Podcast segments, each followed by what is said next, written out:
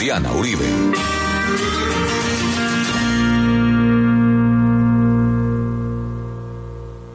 Buenas, les invitamos a los oyentes de Caracol que quieran ponerse en contacto con los programas, llamar al 309-9559, 309-9559 o escribir a info arroba la casa de la historia info arroba la casa de la historia o consultar nuestra página web www.lacasadelahistoria.com www.lacasadelahistoria.com Hoy, continuando con la historia de la Argentina, nos vamos a meter con el más grande de todos, Jorge Luis Borges.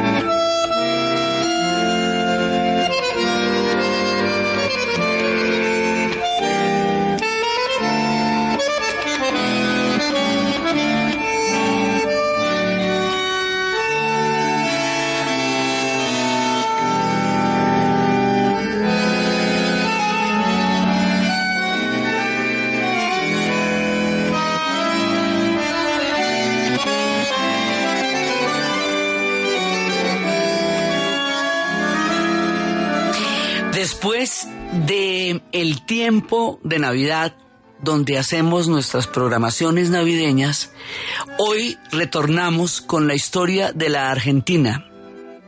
Habíamos quedado el año pasado en dos especiales, dos programas sobre Julio Cortázar dentro de la parte de la literatura argentina. Nos habíamos metido con este hombre maravilloso, impresionante y habíamos hecho dos programas sobre él. Hoy nos vamos a meter con un hombre que solo nombrarlo o intentar hacer justicia a su paso sobre la tierra es una, una empresa grande. O sea, nos vamos a meter con uno de los hombres más importantes que hayan escrito jamás en la historia de la humanidad y que es argentino. Jorge Luis Borges, o sea, tratar de describirlo o siquiera imaginarlo resulta un reto increíble porque es un personaje de una universalidad, un personaje marcado mucho más allá del tiempo, de la época, de la nacionalidad, del mundo en el que vivió. Eh, ha escrito cosas tan absolutamente impresionantes, escribió tantas, tantas cosas que solamente podemos, digamos, como reseñar algunas de las cosas de su paso por la tierra en dos programas que vamos a hacer sobre Borges. Dice que en sus escritos se pueden encontrar ontologías fantásticas, genealogías sincrónicas, gramáticas utópicas, geografías novelescas, múltiples historias universales, bestiarios lógicos, matemáticas imaginarias, dramas teológicos, invenciones geométricas y recuerdos inventados o para decirles pues alguna cosita de lo que este hombre hizo.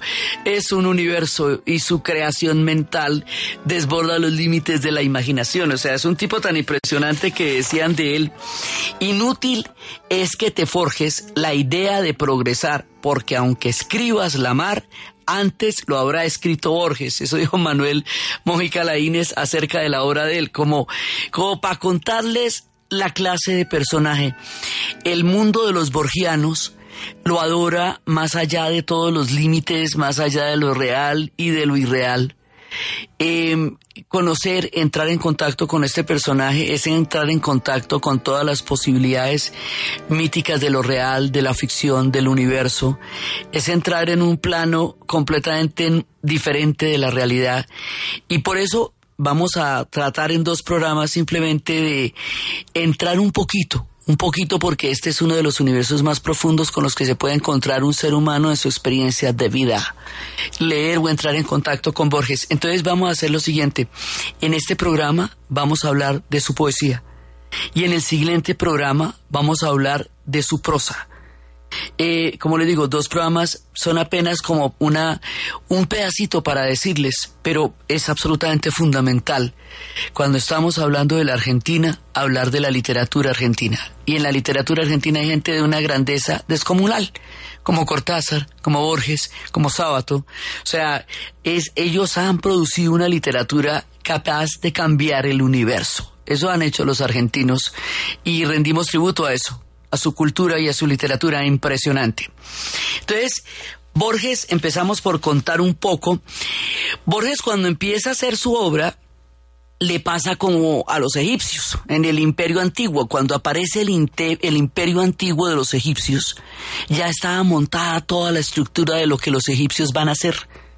Lo que van a hacer durante los siguientes 27 siglos que existirían será perfeccionar lo que ya tenían desde el principio de los tiempos, o sea, desde las primeras excavaciones, cuando tenemos los rastros de la Esfinge o las pirámides, ellos ya tenían montado todo y luego lo van haciendo cada vez más, lo van puliendo.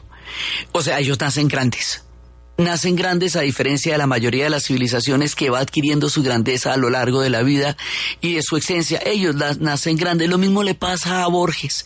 Él nace grande. O sea, nace genial, impresionante, maravilloso y luego va desplegando una sabiduría infinita mezclada con una gran modestia y mezclada con un sentido del humor agudísimo, penetrante, poderoso y con una obra literaria indescriptiblemente maravillosa. Entonces, él además tiene un montón de tiempo por fuera y luego llegará a Buenos Aires. Él nace, tiene sus personajes, sus padres son muy importantes porque su padre le va a dar la biblioteca y en esa biblioteca él va a vivir mucho tiempo. Él dice que él cree que nunca, su padre Jorge Guillermo Borges era un abogado que había nacido en Entre Ríos, él dice que él me reveló el hecho de que las palabras sean no solo un medio de comunicación, sino símbolos mágicos y música. Y dice que él toda la vida siguió viviendo en la biblioteca de su padre. Su padre lo indujo y, le, y entendió la grandeza de Borges para la literatura y su madre lo va a acompañar mucho tiempo de la vida. Su madre era uruguaya y los dos eh, hablaban inglés. Borges nace y crece en un mundo bilingüe. Después le van a poner una institutriz inglesa y Borges va a tener una, digamos, unos padres que le dan la solidez y que lo van a entender y va a tener mucho tiempo para desarrollar su literatura antes de que le toque trabajar y trabajará en las bibliotecas. O sea, va a tener una vida que le va a permitir desarrollar toda esa mente descomunal, brillante, genial, que, que va a desarrollar a lo largo de la vida. Entonces, ellos van a, él tiene los primeros recuerdos de una casa porteña, con el patio, con los aljibes y todo eso. Y luego él eh, lo meten en el, en el colegio, pues después de que ya él, él tenía grabados de todo, ya tenía muchas cuentas, cuando entra al colegio, pues en el colegio este personaje no lo entiende nadie, y era tímido y tartamudo. A los nueve años tradujo El Príncipe Feliz de Oscar Wilde, lo tradujo en inglés. Entonces, bueno, por eso le digo, usted me ha nacido grande, entonces en el colegio pues nadie entendía, pero nadie lo entendía. Y luego ellos se van a trasladar a Europa entonces, una, buena parte de su primera formación va a estar en Europa. Van a llegar, primero van a llegar a Francia en 1914, mala idea. Entonces se van a terminar porque están empezando la Primera Guerra Mundial. Entonces más bien se van a trasladar a Suiza y Suiza va a ser una de sus patrias. Y él va entrando en contacto. En Francia también va a estar en el, en el Liceo Calvino allá lo van a entender eh, porque ya va a ser un extranjero y va a conocer muchísima gente y allá va a entrar en la lectura de Rambaud, de Schopenhauer, de Nietzsche, de Carlyle y empieza, él, él aprende alemán solito con un diccionario. La manera como él va a aprender idiomas es, es de locos. Un día va a aprender italiano mientras va al tranvía todos los días en el tranvía de la biblioteca aprende italiano. Y aprende así. Y se va a meter con las lenguas escandinavas y va a aprender el inglés, no solo el inglés, sino las lenguas sajonas anteriores a la formación del inglés como idioma. Y va a ser un tipo versado en lenguas escandinavas y en músicos esotéricos y en cábalas y en todo. O sea, él desarrolla una universalidad impresionante. Y luego cuando regresa esa a, la Argentina, empieza a trabajar su mundo argentino, que también será argentino, también tendrá las historias del tango, también tendrá las historias del arrabal, una fundación mítica de Buenos Aires. Entonces, la obra de Borges y la vida de Borges lo va llevando de un lugar a otro y eso va ampliando y ampliando su mente de una manera absolutamente maravillosa. Otros hombres le, encontrarán los secretos de la cábala y del mundo oriental y de las mil y una noches. Más adelante sus obras van a empezar a ser traducidas a todos los idiomas. Eso se vuelve la locura. Ya cuando eh, mucho más adelante las obras empiecen a ser traducidas al inglés, al francés, al árabe, a, a, todos los idiomas, el mundo empieza a darse cuenta de este hombre. Entonces, vamos eh, señalando un poco sus historias. También tuvo mucha relación con Colombia y fue muy amigo de Álvaro Castaño Castillo y Álvaro Castaño y, Gloria Valencia también grabaron sus poesías y estuvo por estas tierras y aquí conoció gente y aquí dejó huellas también. Eh, tuvimos la fortuna de que este personaje tan maravilloso fuera latinoamericano y que pudiera vivir también entre nosotros porque esto es, digamos, de los prodigios más grandes que se puede hablar de la mente humana en relación con la escritura y con la vida. Entonces vamos por algunas de sus historias y vamos a escuchar algunos de sus poemas leídos por él y otros leyéndolo en diferentes momentos para entender un poco la, la, la, personalidad fascinante y toda la lectura que él va a tener. Borges, pues su obra poética es grandiosa y es maravillosa. Vamos a, a escuchar algunas de sus poesías, unas las leeremos, otras las escucharemos de su voz y a través de ellas vamos a mirar algunos de los rasgos maravillosos de una vida totalmente fructífera y maravillosa. Vamos a empezar por Borges y yo. Es una manera en la cual él se encuentra con él mismo, siendo ya una leyenda. Vamos a estar saltando de un momento a otro en diferentes etapas de su vida, eh, porque los poemas lo circundan siempre y en todo momento. Entonces vamos a escuchar Borges y yo. Borges y yo. Al otro, a Borges, es a quien le ocurren las cosas. Yo camino por Buenos Aires y me demoro, acaso ya mecánicamente para mirar el arco de un zaguán y la puerta cancel. De Borges tengo noticias por el correo y veo su nombre en una terna de profesores o en un diccionario biográfico. Me gustan los relojes de arena, los mapas, las etimologías, la tipografía del siglo XVIII, el sabor del café y la prosa de Stevenson. El otro comparte esas preferencias, pero de un modo vanidoso que las convierte en atributos de un actor. Sería exagerado afirmar que nuestra relación es hostil. Yo vivo, yo me dejo vivir para que Borges pueda tramar su literatura. Y esa literatura me justifica. Nada me cuesta confesar que ha logrado ciertas páginas válidas. Pero esas páginas no me pueden salvar. Quizá porque lo bueno ya no es de nadie, ni siquiera del otro sino del lenguaje o la tradición. Por lo demás, yo estoy destinado a perderme definitivamente, y solo algún instante de mí podrá sobrevivir en el otro. Poco a poco voy cediéndole todo, aunque me consta su perversa costumbre de falsear y magnificar. Spinoza entendió que todas las cosas quieren perseverar en su ser. La piedra eternamente quiere ser piedra y el tigre un tigre. Yo he de quedar en Borges, no en mí, si es que alguien soy, pero me reconozco menos en sus libros que en muchos otros, o que en el laborioso rajeo de una guitarra. Hace años yo traté de librarme de él, y pasé de las mitologías del arrabal a los juegos con el tiempo y con lo infinito. Pero esos juegos son de Borges ahora y tendré que idear otras cosas. Así mi vida es una fuga y todo lo pierdo y todo es del olvido o del otro. No sé cuál de los dos escribe esta página. Borges eh, tiene muchas mentes, muchos tiempos, muchas historias.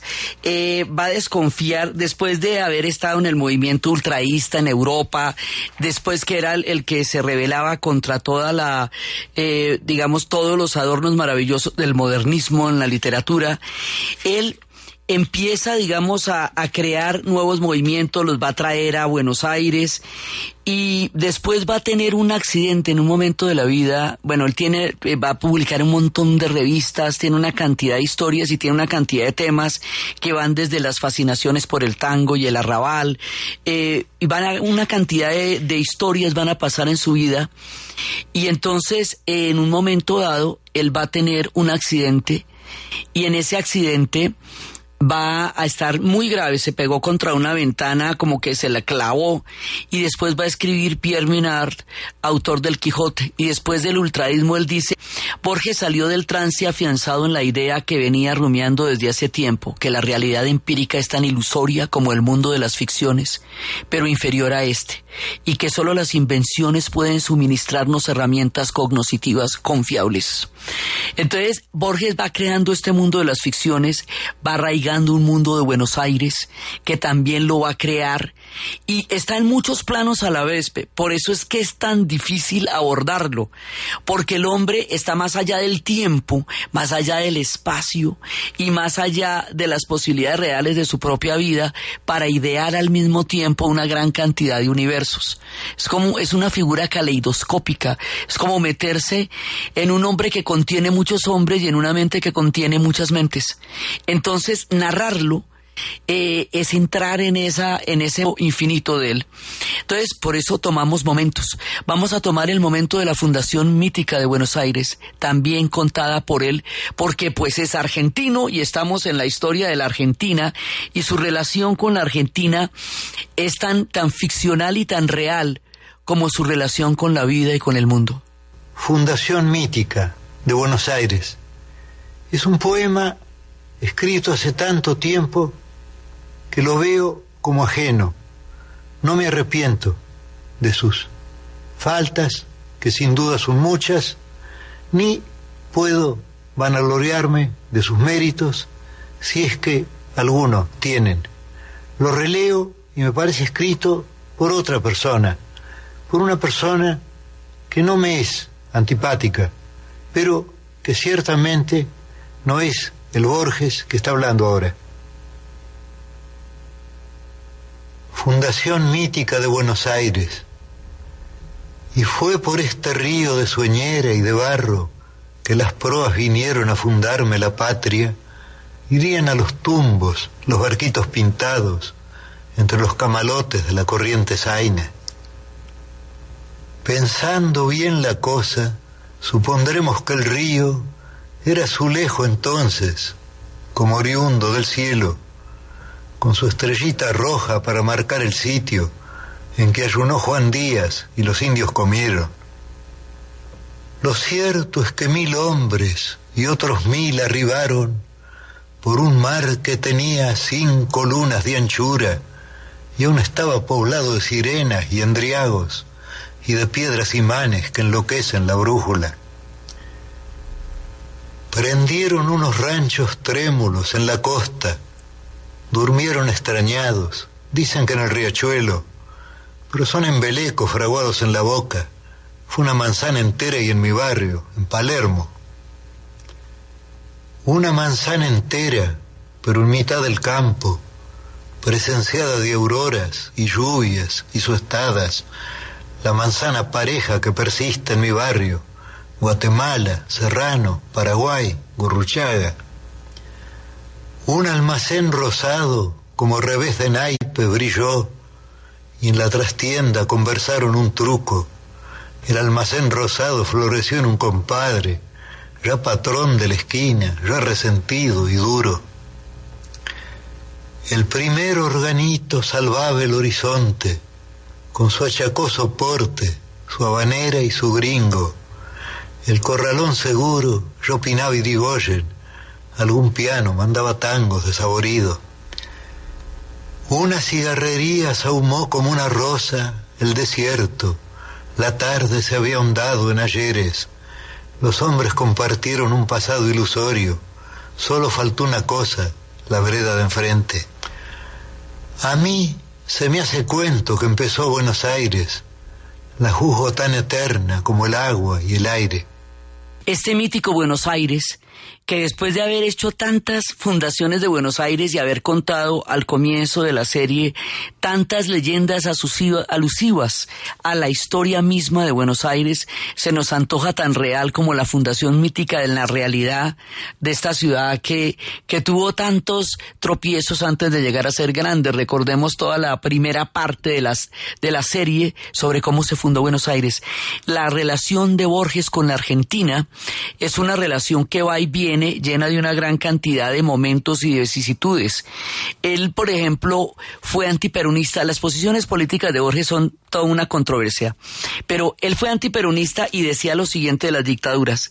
Las dictaduras fomentan la opresión las dictaduras fomentan el servilismo, las dictaduras fomentan la crueldad. Más abominable es el hecho que fomentan la idiotez. Botones que balbucean imperativos, esfiges de caudillos, vivas y mueras prefijados, ceremonias unánimes, la mera disciplina usurpando el lugar de la lucidez. Combatir estas tristes monotonías es uno de los muchos deberes del escritor. Habré de recordar a los lectores de Martín Fierro y de Don Segundo Sombra que el individualismo es una vieja virtud argentina. Entonces, él tuvo, que durante la época de Perón se va y luego lo van a nombrar cuando regrese director de la Biblioteca de Buenos Aires. Y ahí se va a presentar una paradoja que es la que vamos a ver después de la pausa.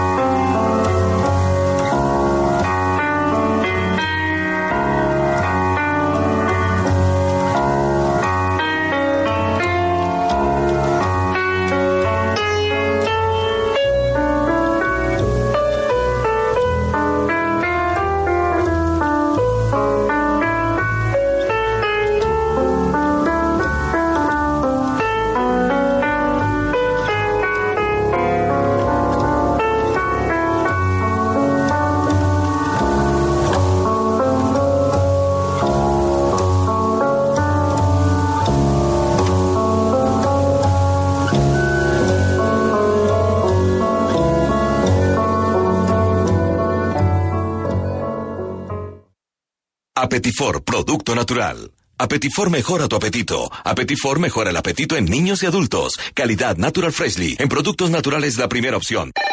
¿Punto naturista? Gracias. ¿Tiene Digestar Jalea con acción laxante, suave, blanda y placentera de Laboratorios Natural Freshly? Sí, señora. Tenemos la línea Natural Freshly. Digestar Cápsulas Forte y Digestar Fibra. Para otras afecciones, Apetifor, Venas Full, Gasof y Finacid. ¿Y Freshly Pause Cápsulas y Fibofor Fibra con probióticos? Naturalmente. Natural Freshly. Tratamientos científicos con productos naturales. En productos naturales, la primera opción. Con el sello del Instituto Farmacológico Botánico. La noticia hasta ahora es del ciclista Nairo Quintana, que ratificó su compromiso con la educación de los jóvenes y niños de Boyacá. La verdad que es muy difícil a veces conseguir todo lo que uno quiere o lo que se propone y, también por la falta de tiempo, pero nada, seguiremos apoyando a la niñez, a la juventud para que cada vez tengan una mejor educación. Siempre he estado comprometido con, con la niñez, con, con los jóvenes y siempre que puedo ayudar eh, cosas que no tuve, eh, siempre quiero que los jóvenes tengan lo mejor para que cada vez sean mejores personas. Nairo entregó junto a la Fundación Telefónica el pasado viernes tres aulas digitales, una en el Colegio Alejandro Humboldt de Arcabuco y dos en los municipios de Monguí y Venta Quemada. En el fútbol francés terminó partido y victoria del Mónaco, cuatro goles por cero frente al Lorient. Falcao García actuó los 90 minutos, pero no logró marcar. Ayer el Niza había empatado 1-1 frente al Bastia y es segundo en la tabla. Líder Mónaco con 48 puntos, Niza suma 46, París Saint-Germain 45 puntos. El delantero del cuadro independiente Santa Fe, Damir Seter, regresará a Colombia. Una lesión en el aductor lo ha sacado de la selección Colombia Sub-20 que participa en el suramericano de Ecuador. El dato, Falcao García volvió a jugar 90 minutos con el Mónaco después de seis meses. La última vez que lo hizo fue el 27 de julio del año pasado, ante el Fenerbahce, donde marcó gol en la tercera ronda de la Champions League.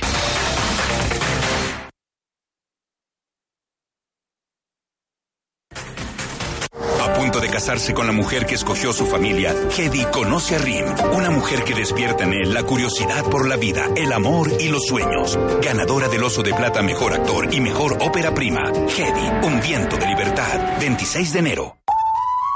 ¿Y usted cómo durmió anoche? Comodísimo. Colchones comodísimos para dormir profundamente.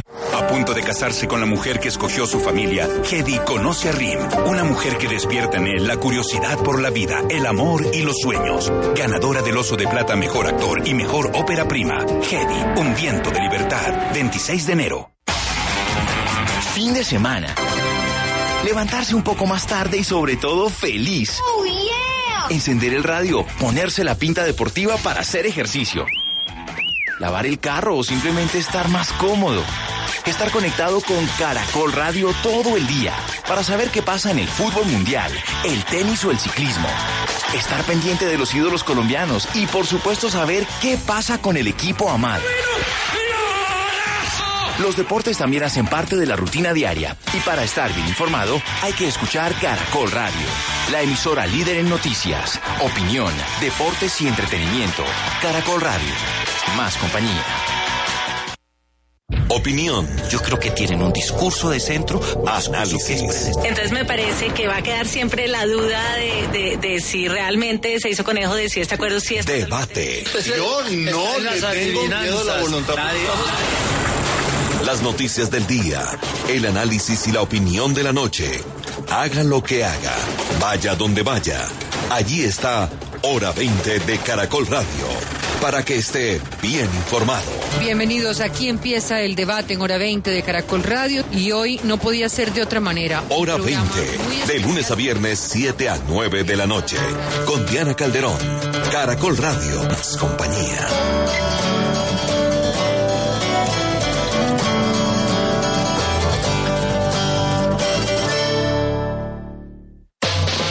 Es un homenaje. Los brasileños no olvidaremos jamás la forma como los colombianos sintieron como suyo el terrible el terrible desastre que interrumpió el sueño de ese heroico equipo de Chapecoense. Una oportunidad para nuevos talentos. Mateo Uribe del Atlético Nacional. Es un sueño para todo jugador ir a la selección Colombia. Se llamó a las selecciones como un plus que te das para que eh, te mentalices que puedes trabajar y puedes conseguir grandes cosas. Y un gran momento para prepararse para el año definitivo de la eliminatoria.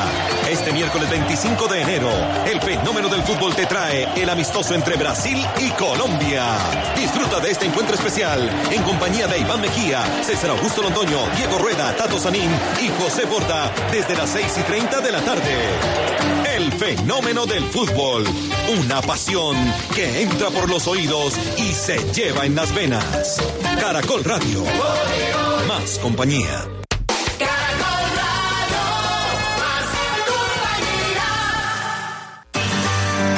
Historia del mundo de Caracol Radio con Diana Uribe.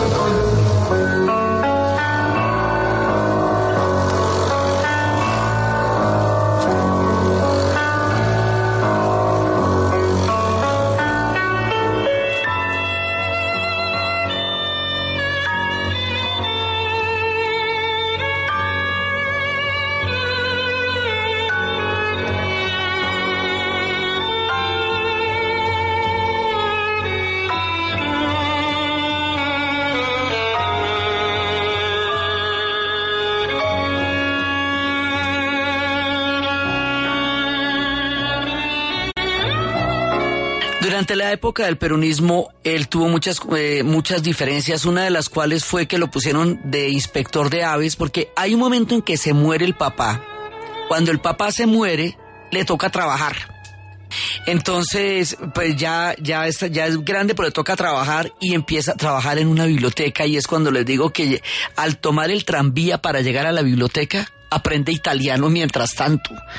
Eh, también cuentan las historias de que como era tan tímido, eh, le daba pena cuando chiquito llenar las fichas de una de una eh, y para pedir un libro entonces empezó a, a, leerse todas las enciclopedias entonces su saber es absolutamente enciclopédico y mm, y luego durante la época de Perón él se va y él regresa cuando termina la época de Perón. Lo que dijo acerca de las dictaduras es, sigue siendo válido históricamente en todos los casos porque es una característica, sea cual sea la inspiración que la saga tienen estas características de unas disciplinas grandes eh, a nivel mental para hacer un culto de personalidad, eso siempre lo dijo. Pero entonces resulta que después, cuando termina el peronismo, él regresa y ya es un hombre maduro, ya tiene un mundo completamente formado, ya lo conoce el mundo entero, porque ya es hacia los 30 y los 40 que él se va a volver, que empieza toda su obra poética de madurez. Ya han pasado cosas muy importantes en su vida, como haber conocido a Adolfo Bior Caesares, que va a ser su gran amigo y con quien se van a inventar un personaje que se llama Bustos Domecq. Van a escribir a nombre de él y luego cada uno escribía críticas literarias alabando la obra de Bustos Domecq, que era una ficción de ellos dos, y él se iba a comer donde él y Selvina Ocampo, donde vio y Casares y Semina Ocampo, y crean personajes y le hacen críticas a los personajes. Era, es un tipo que siempre está, digamos, el humor siempre forma parte de su genialidad y su genialidad está mediada también por el humor.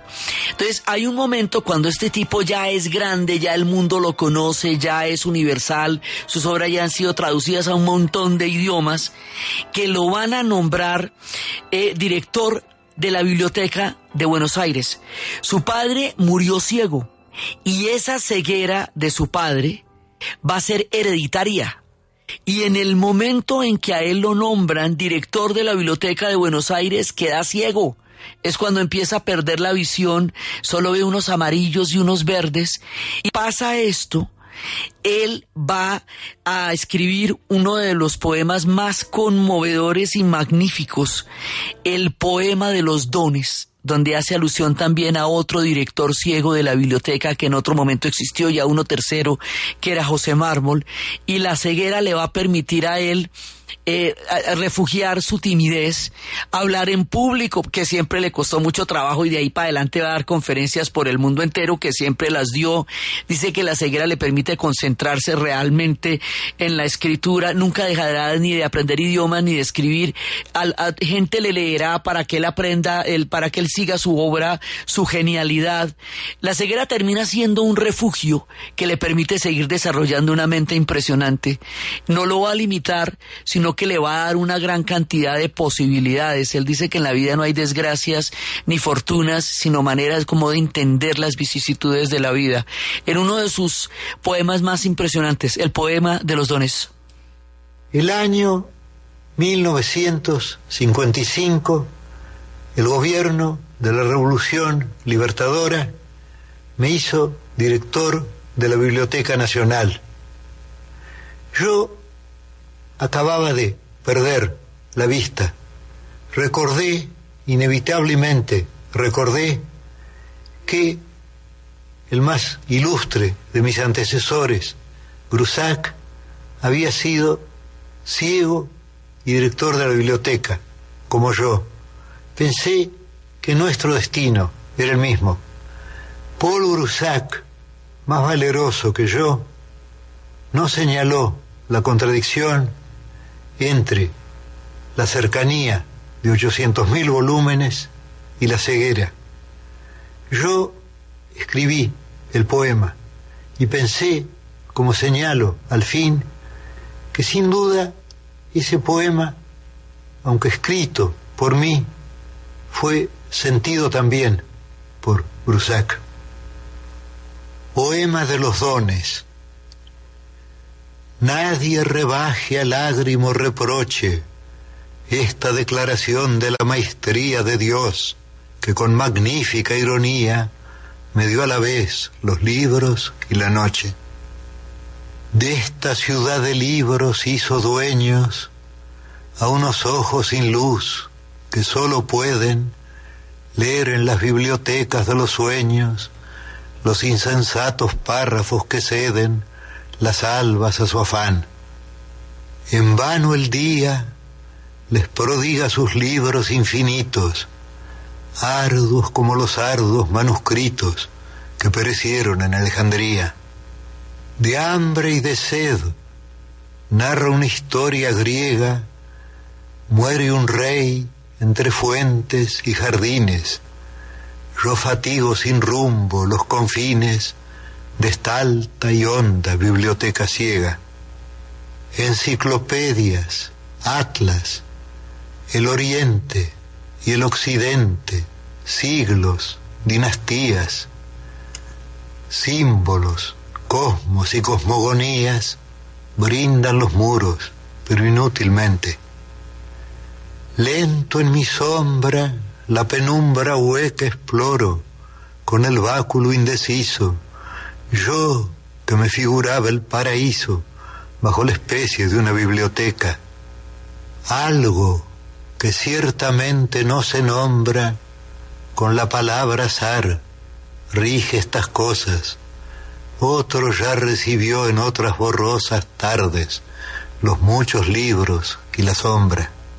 Al errar por las lentas galerías, suelo sentir con vago horror sagrado que soy el otro, el muerto, que habrá dado los mismos pasos en los mismos días. ¿Cuál de los dos escribe este poema de un yo plural y de una sola sombra? ¿Qué importa la palabra que me nombra? si es indiviso y uno el anatema. Grusac o Borges, miro este querido mundo que se deforma y que se apaga en una pálida ceniza vaga que se parece al sueño y al olvido. Otro de los elementos que va también a traer la obra de Borges es el tema de la judería, el, tema de Spinoza, eh, va a tener Efremovich y Asenses le lo van a introducir en el mundo judaico, también en el mundo de las mil y una noches, encontrará gente que a través de las cuales encuentra puertas que él va a abrir de una manera infinita y va a haber muchísimas alusiones a la cábala y al mundo judío y a toda su, su gran riqueza histórica, esotérica y, y literaria. Y uno de los poemas maravillosos es el poema del golem. Este mundo judaico lo va a traer de una manera maravillosa.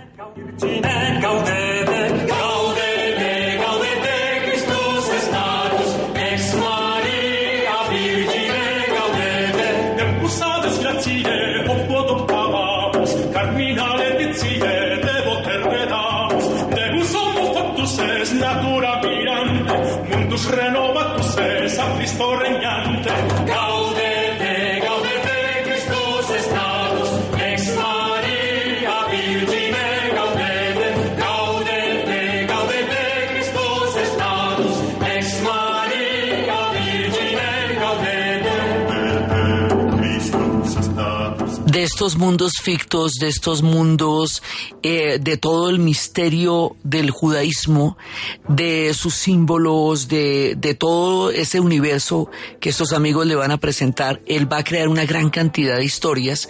Cada cosa de la que nosotros hemos hablado tiene un poema. O sea, eh, uno puede meterse por las obras completas y ahí están los poemas de todo el mundo de los amigos que le presentaron las mil de una noche, los que le presentaron la cábala, de los amigos con los que compartió todo. Cada, hay, hay mucha biografía en sus poemas y a la vez hay muchos universos que narran los poemas.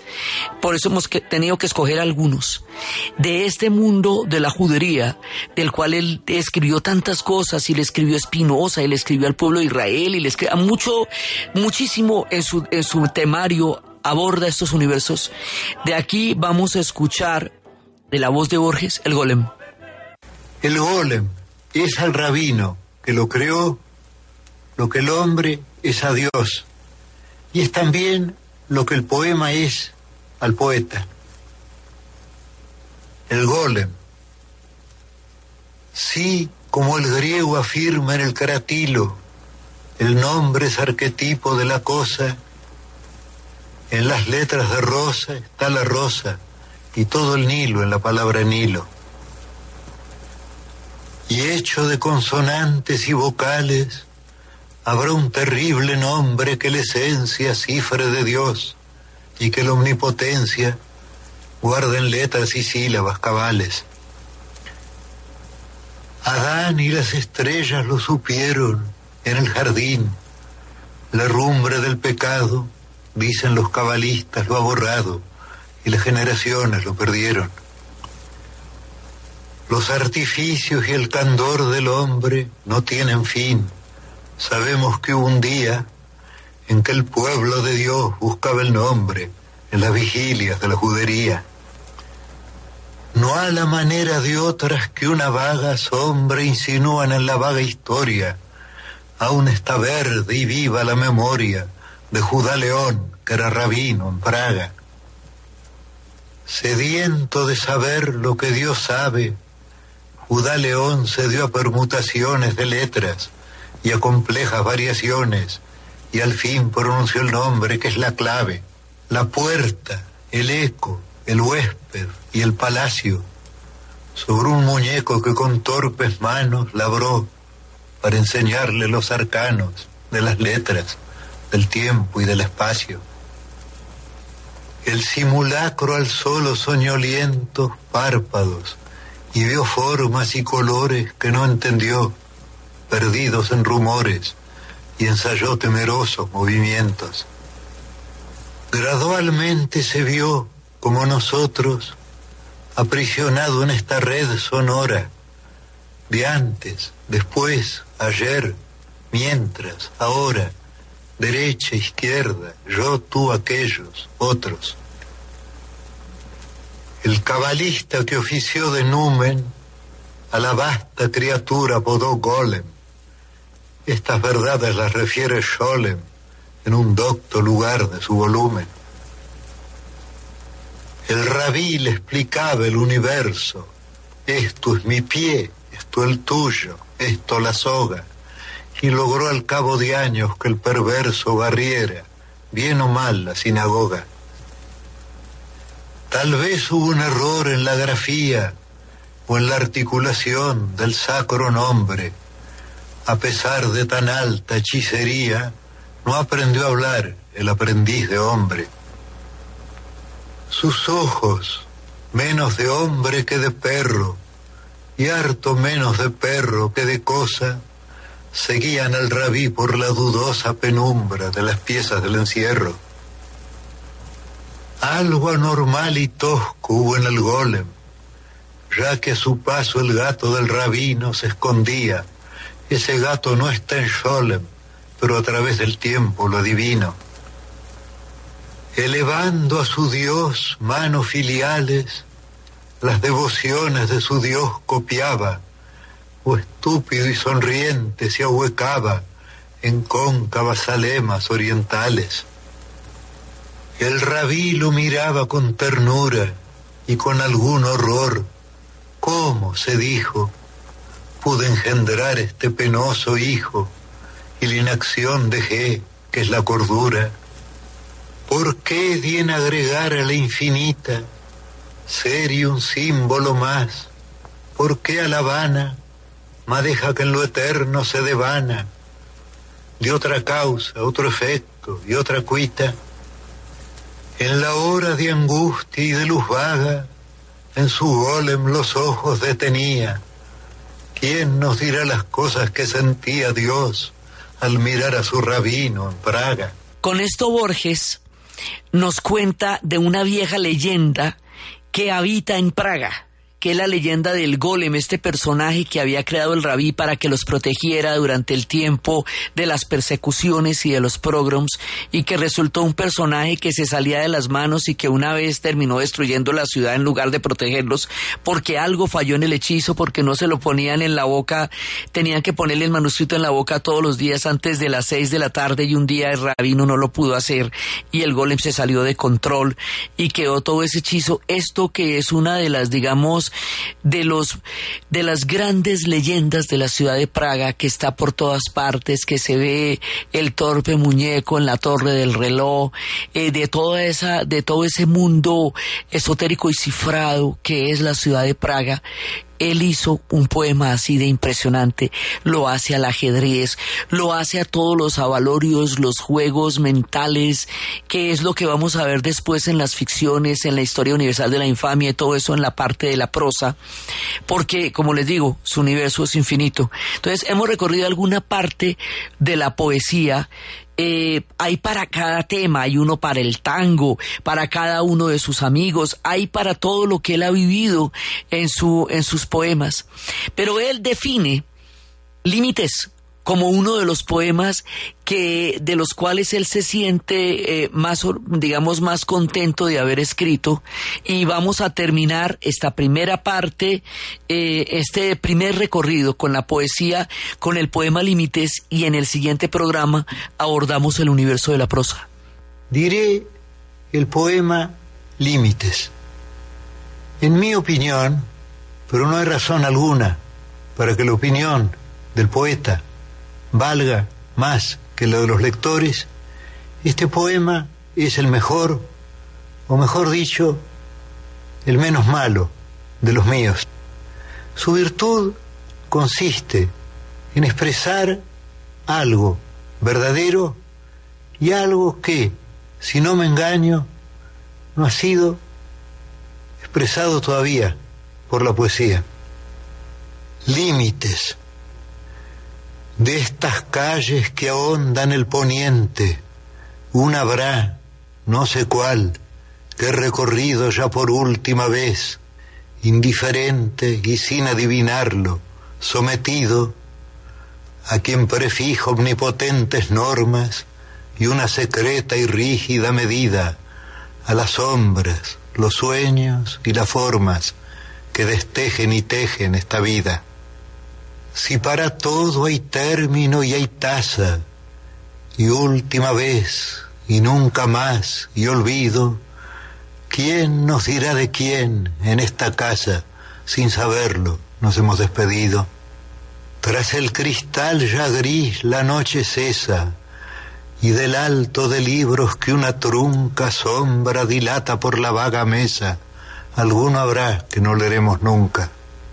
Hay en el sur más de un portón gastado, con sus jarrones de mampostería y tunas, que a mi paso está vedado, como si fuera una litografía. Para siempre cerraste alguna puerta, y hay un espejo que te aguarda en vano. La encrucijada te parece abierta, y la vigila cuadrifronte, Jano. Hay entre todas tus memorias una que se ha perdido irreparablemente. No te verán bajar aquella fuente, ni el blanco sol, ni la amarilla luna. No volverá tu voz a lo que el persa dijo en su lengua de aves y de rosas, cuando al ocaso, ante la luz dispersa, quieras decir inolvidables cosas. Y el incesante ródano y el lago, todo ese ayer sobre el cual hoy me inclino, tan perdido estará como Cartago, que con fuego y con sal borró el latino. Creo en el albo oír un atariado rumor de multitudes que se alejan. Son lo que me ha querido y olvidado. Espacio y tiempo y Borges ya me dejan. Así Borges nos va contando los límites. La erudición en Borges eh, no es, digamos, ningún tipo de adorno, es una esencialidad. O sea, él es erudito porque habitó muchos planos terrestres y cifrados en su tiempo de vida. Entonces, una de las maneras es todas estas alusiones que él hace maravilloso. Cuando habla del poeta persa, está hablando de Markayam Está hablando de una gran, o sea, tomar todos estos universos que él narra en, en las alusiones de su poesía, es a su, a su vez entrarse en todos los diferentes mundos en los cuales él ha habitado para contarnos. Entonces, meternos acá es, es meternos en un permanente y cambiante caleidoscopio, como lo hemos dicho antes, y por eso solamente podemos hacer alusiones en un tiempo de un programa radial para un ser que como él tiene cualquier cantidad de comunicaciones con los tiempos y los espacios. Entonces, hicimos hoy una aproximación a la poesía. En el próximo programa nos vamos con la prosa para continuar con la historia de Argentina de la mano del impresionante y fantástico Jorge Luis Borges. Entonces, desde los espacios de lo infinito, de lo caleidoscópico, de la erudición, de la genialidad, de la sensibilidad, del humor, del prodigio, de la fantasía, de un hombre mítico que habitó nuestra tierra y nos dejó a lo largo de su historia un increíble portal hacia los mundos y hacia las sensibilidades y hacia el humor y hacia lo cabal y hacia lo esotérico y hacia todo lo imaginable y no, no imaginable en la narración, Diana Uribe. En la producción Natalia Londoño y para ustedes feliz fin de semana de la mano del maestro Borges.